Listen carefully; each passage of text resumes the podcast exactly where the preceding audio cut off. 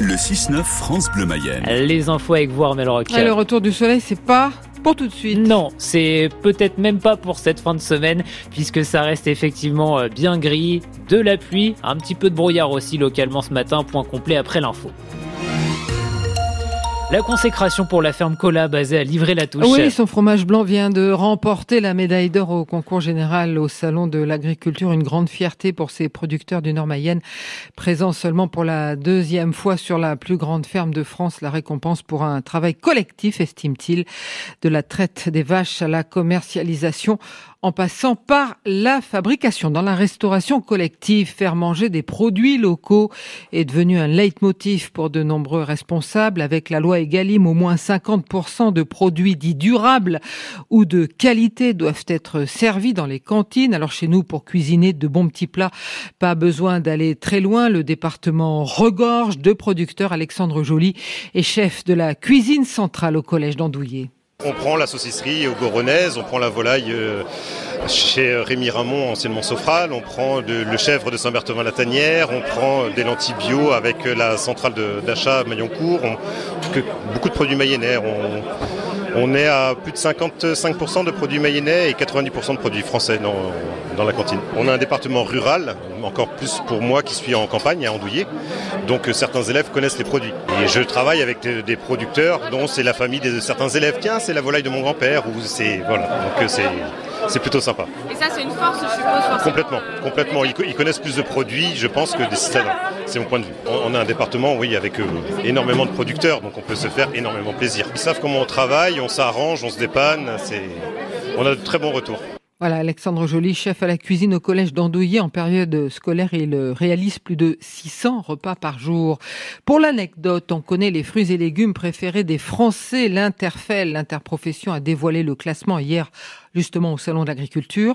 La carotte arrive en tête, suivie de la pomme de terre et des haricots verts. Pour les fruits, la pomme est numéro un, talonnée par la banane et la fraise. Malgré la crise agricole et les actions coup de poing dont il est la cible, Lactalis a maintenu sa présence à la porte de Versailles. Depuis plusieurs semaines, le géant du lait est chahuté. Action des agriculteurs pour des prix rémunérateurs. À Laval, les locaux du siège ont été envahis et à Paris, son stand plusieurs fois pris à partie.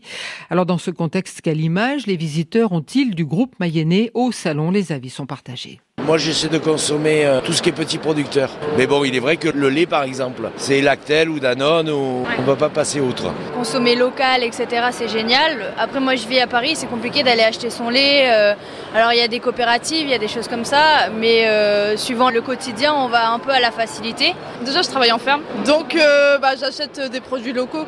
C'est un gros groupe qui profite des éleveurs, je trouve. Moi, j'ai pas trop changé d'avis là-dessus. Pour moi, c'est pas bon. Quoi. Je m'imagine pas que les gens qui sont à la tête, dans les bureaux, dans les tours, sachent ce qu'elle pile une vache. Hein. Derrière ce qu'ils vendent, il y a un animal, un être vivant et des paysans qui travaillent 70 euh, heures par semaine.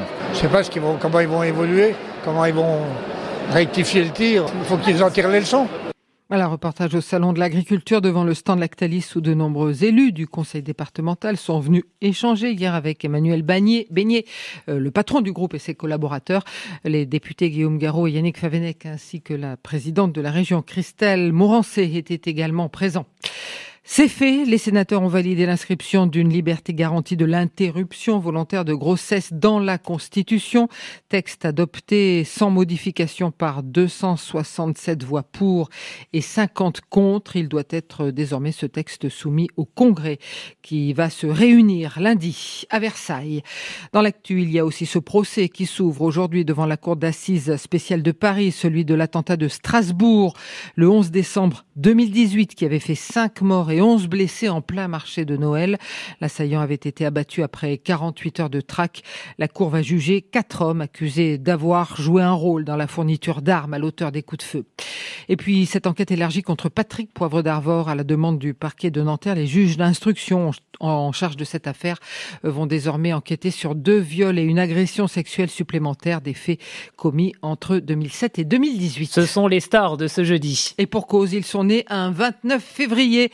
Leur anniversaire, ils ne le fêtent que tous les quatre ans, les fameuses années bissextiles. Alors aujourd'hui, c'est forcément un jour à part. Reportage dans le Berry de Jérôme Collin. Là, je peux dire, là, c'est ma date. Et quelle date symbolique pour Sabrina. Cette habitante de Déol fête ses 40 ans ce 29 février. Franchement, je l'attends avec impatience. Enfin, il est là. Tous les 4 ans, il se fait désirer le 29 février. Par contre, les gens sont très étonnés. Limite, s'il faut pas leur montrer la carte d'identité, parce qu'ils ne nous croient pas. Alors à ceux un peu angoissés de vieillir, Isabelle a la solution. Elle prend un an seulement les 29 février. Je vais avoir 16 ans cette année. Hein. Bah oui, je suis toute jeune. Je pourrais retourner au lycée. En réalité, cette Adrienne euh, a 64 ans aujourd'hui. Je suis très contente quand je vois le 29 février, c'est le calendrier. Je suis entourée en rouge. À Moulins-sur-Yèvre, dans le Cher, Nico fait aussi partie du club des 29 février. Je fête mon anniversaire tous les ans, je fête mon super anniversaire tous les 4 ans en fait. C'est l'occasion de réunir la famille, mais les amis, etc., de faire quelque chose de plus important qu'un simple anniversaire. L'état civil avait dans un premier temps décalé sa date de naissance au 1er mars, mais sa maman a insisté pour qu'il soit bien inscrit le 29 février, quitte à causer quelques petits tracas pour Nico. Par exemple, les cartes de fidélité qui vous offrent des bons cadeaux pour votre anniversaire. Je reçois mon cadeau tous les 4 ans en fait. Donc c'est pour ça que des fois je triche un peu et je dis le 28 et pas le 29. Mais ça fait surtout une anecdote parmi tant d'autres, et c'est ça qui fait le lien entre tous les natifs de cette date particulière. Voilà, et un bon anniversaire à tous nos Mayennais nés un 29 février. C'est une excellente nouvelle. Albert Ellis, l'attaquant hondurien de 28 ans des Girondins de Bordeaux, s'est réveillé hier soir. C'est sa famille qui l'annonce dans un communiqué publié par le club. Cela faisait quatre jours qu'il était plongé dans un coma artificiel après un très violent choc à la tête lors du match de Ligue 2 Bordeaux-Guingamp du week-end dernier.